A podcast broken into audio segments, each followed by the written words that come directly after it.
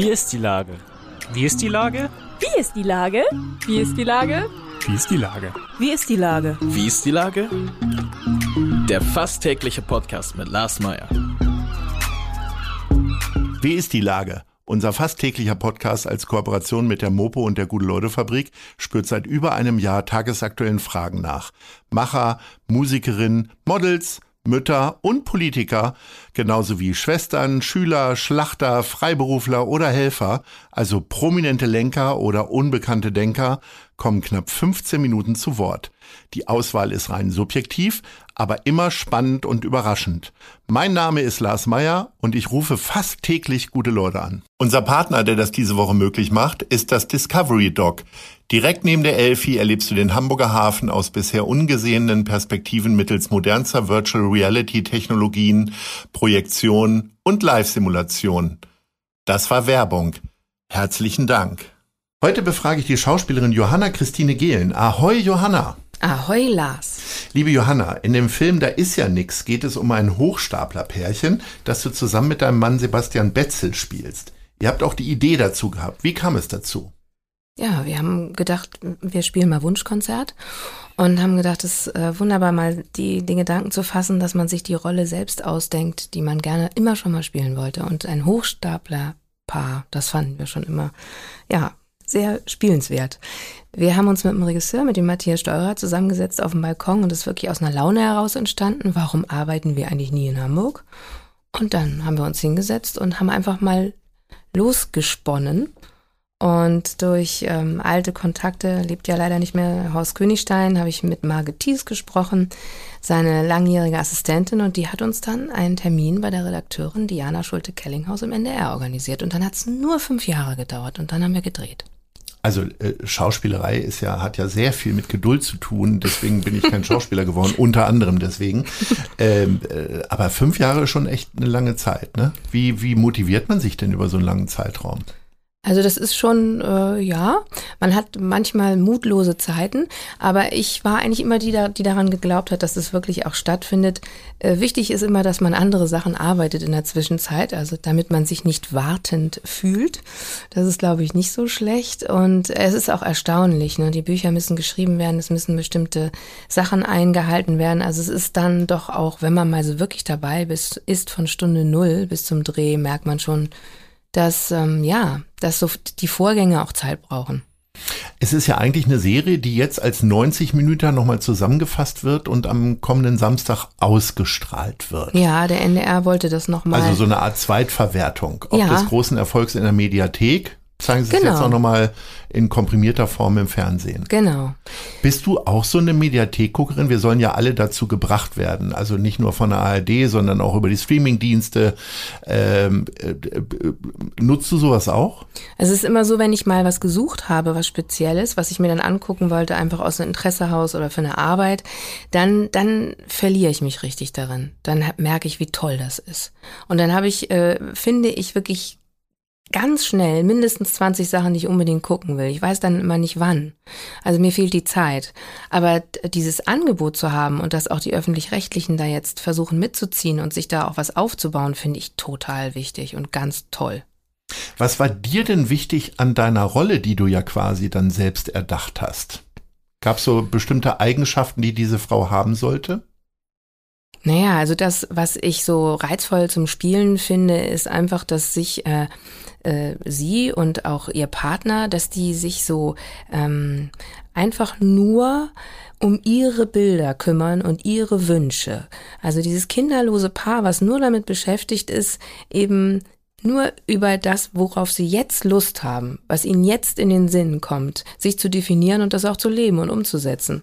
Äh, und ähm, ja, natürlich überall angesehen werden wollen, aber im Grunde nicht, weil sie unbedingt das Ansehen brauchen, weil die sind sich nämlich auch selbst genug, sondern weil, weil es einfach sie weiterbringt und wieder Geld bringt, was sie ja wieder zum nächsten äh, Lebensabschnitt brauchen, weil sie lassen sich ja immer sehr gut gehen. Und ich finde es einfach irre, dass man so ein, eine Figur zeichnet oder ein Paar zeichnet, das äh, sich über alles andere hinwegsetzt und sich so selbst genug ist und deshalb auch gar nicht unbedingt auch mal, kann auch mal Freunde verlieren. Bei einem Deal, der nicht, der nicht gut gelaufen ist. Und wie sie jetzt ja auch äh, sind, äh, da wo die Geschichte anfängt, sind sie auf der Flucht. Ne? Sie haben sich einfach zu viel erlaubt, äh, zu viel verbrannte Erde hinterlassen. Und das ist natürlich für sie irritierend, aber eigentlich nur, weil sie nicht wissen, wo sie das nächste Geld herkriegen können, weil sie wirklich so ein ko eigener Kosmos sind. Und das finde ich spannend, dass sich zwei so abnabeln von jeder Form von Bewertung von außen, sondern sich so selbst genügen. Das fand ich äh, als Grundidee ganz toll zu spielen. Du hast es ja schon angedeutet, die sind sehr hinter dem Geld her, also luxusorientiert. Was ist denn für dich Luxus? Sind Lux das auch so Materialien oder es, sind es doch eher Werte und Zeit und so weiter? Grundsätzlich würde ich sagen, natürlich die Werte, dass man überhaupt zum Beispiel geben kann. Man fühlt sich ja schön, im, also man fühlt sich gut, wenn man was verschenkt, wenn man was gibt. Aber man muss ja auch in der Lage sein, etwas geben zu können, abgeben zu können. Das empfinde ich als riesigen Luxus, weil mich das ja letztendlich wieder gut fühlen lässt. Ich finde, empfinde Zeit zu haben als einen ganz großen Luxus und essen zu gehen, finde ich einen ganz großen Luxus. Dass jemand für mich was kocht. Und äh, wo gehst du dann so hin? Also ich, wenn ich äh, essen gehe, richtig klassisch essen gehe, liebe ich das äh, die Brasserie in Provence, in der äh, Brasserie Pro nochmal, die Brasserie La Provence in der Eulenstraße. Ich ähm, mag sehr gerne italienisch essen gehen, zum Beispiel zu Cuneo. Ich, also ich gehe eigentlich grundsätzlich gerne essen, auch in Läden, die ich nicht kenne. Ich kann das jetzt gar nicht so. Ich könnte jetzt natürlich eine Rankingliste von zehn Restaurants machen, aber ja. dass man, das Problem ist immer, man schließt ja auch immer etwas aus, wenn man etwas benennt. Ist es denn äh, so, dass du dann Sachen isst, die du dir selber vielleicht als Köchin gar nicht zutrauen würdest? Also ich komme ganz selten auf die Idee, Spaghetti Bolognese irgendwie im Restaurant zu essen, weil ich immer so denke, na, das kriege ich ja selber ganz gut hin. Das finde ich genau, das sehe ich genauso. Und deshalb liebe ich, glaube ich, auch den Franzosen so, weil das eben so eine Küche ist, die so aufwendig ich weiß ist. gar nicht, wo die die Kräuter herkriegen. Ja, und man, man, man möchte einfach, man hat sich, oh Gott, wenn ich dann den Sud und dann die Zwiebeln und Konfit und oh. Also das ist ja Wahnsinn. Und das, bevor man sich da selber ranwagt, setzt man sich hin und lässt sich bekochen. Genau das ist es. Essen gehen muss immer mit was Außergewöhnlichem zu tun haben. Aber was ist denn, ähm, was kannst du denn besonders kompliziertes gut kochen? Also alles, was, was ich gar nicht kompliziert finde, aber ich kann sehr gut im Römertopf kochen. Der Römertopf. Ja, der, das ist das, das große Geheimnis an jeden, so jeden eine, Köchin eines jeden So eine Begrifflichkeit der auch aus Römer. den 80ern. Ich weiß, meine ja. Mutter hat auch einen Römertopf er gehabt. kommt, glaube ich, ja. auch daher. Ja. Das ist nicht, das kommt dir nicht nur so vor. ja, das gibt's natürlich Das heißt, auch. du bist dann so Auflaufspezialistin oder? Ja, schmoren. Alles, was so schmoren muss.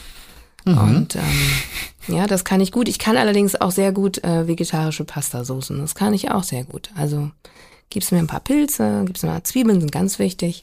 Vor allen Dingen, wenn man vegetarisch kocht. Und Dein, Sahne, Sahne, ich liebe Sahne. Dein Lebensdreh- und Angelpunkt ist Ottensen. Erklär doch mal jemanden, äh, der keinen Plan von Hamburg oder von Ottensen hat, was Ottensen so besonders macht. Ottensen macht besonders, dass es ähm, nicht schick ist, aber sehr individuell. Und ähm, die bauliche, das ist ja, gehört ja zu Altona, das war ja immer Kleinbürgertum. Das heißt, es ist also weit weg von diesem ähm, Großbürgertum, von dem ähm, ja was Darstellenden, sondern es ist eher die kleine Straße, äh, die kleinere Wohnung, ganz viel alte Häuser, ganz viel äh, Läden mit Geschichte, Ladenlokale mit Geschichte.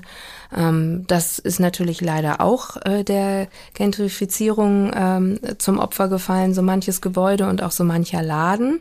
Und das äh, erleben natürlich alle Leute, die lange in einem Stadtteil sind, als sehr schmerzhaft. Also ich auch. Und trotzdem ist es so, man hat manchmal auch so ein bisschen ein Gefühl von Skandinavien, man duzt sich sehr schnell, auch auf der Straße, auch wenn man sich nicht direkt kennt. Und es, man lebt dort ein Zugehörigkeitsgefühl, das liegt daran, dass es was Dörfliches hat.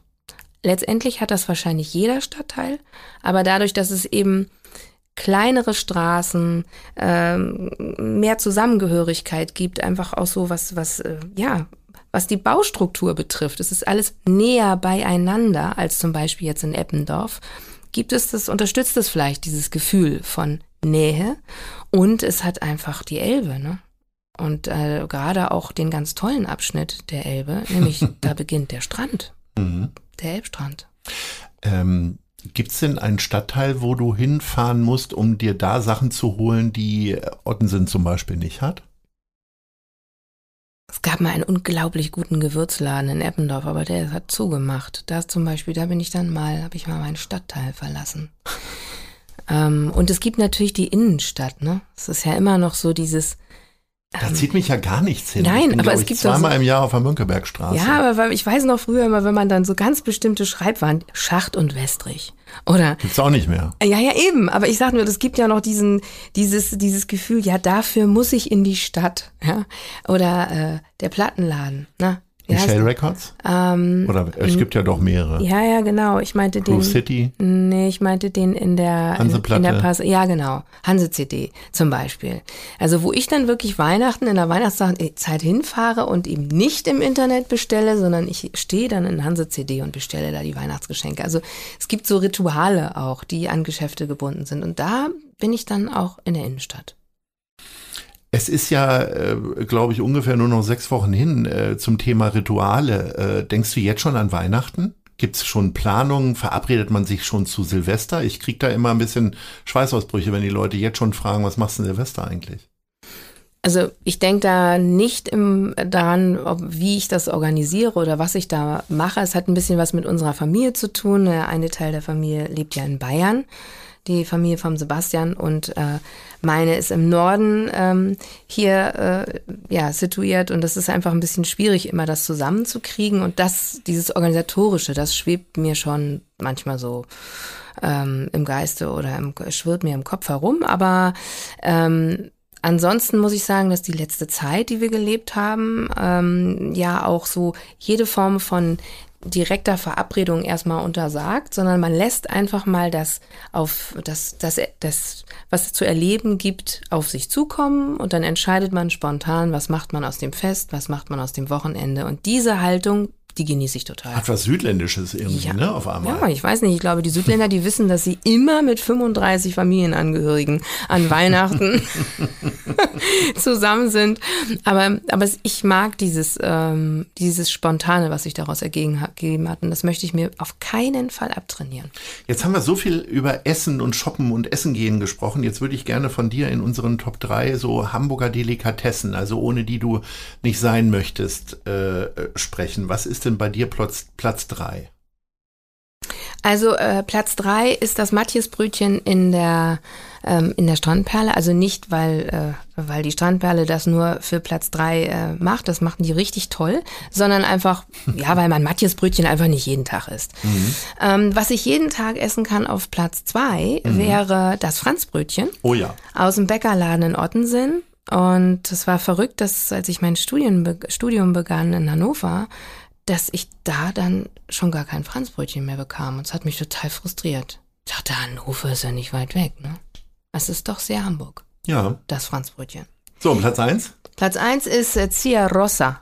Das ist ein altes Familienrezept der Familie Cuneo, das äh, seitdem Franka den Laden übernommen hat, dass Cuneo wieder auf der Karte steht. Das sind Ravioli in so einer Sugo mit Pistazien und Radicchio. Ah, Kann ich, könnte ich jeden Tag essen. Jetzt haben wir alle Hunger und gehen alle ganz schnell essen. Liebe Johanna, äh, ganz viel Freude bei der Ausstrahlung von Da ist ja nix. Und äh, wirst du es gucken? Sitzt du dann um 20.15 Uhr mit der Familie auf dem Sofa? Ich werde es tatsächlich gucken. Sehr schön. Viel Spaß. Danke. Allen anderen auch und äh, wir hören uns. Ahoi. Ahoi. Eine Produktion der Gute-Leute-Fabrik in Kooperation mit 917 XFM und der Hamburger Morgenpost.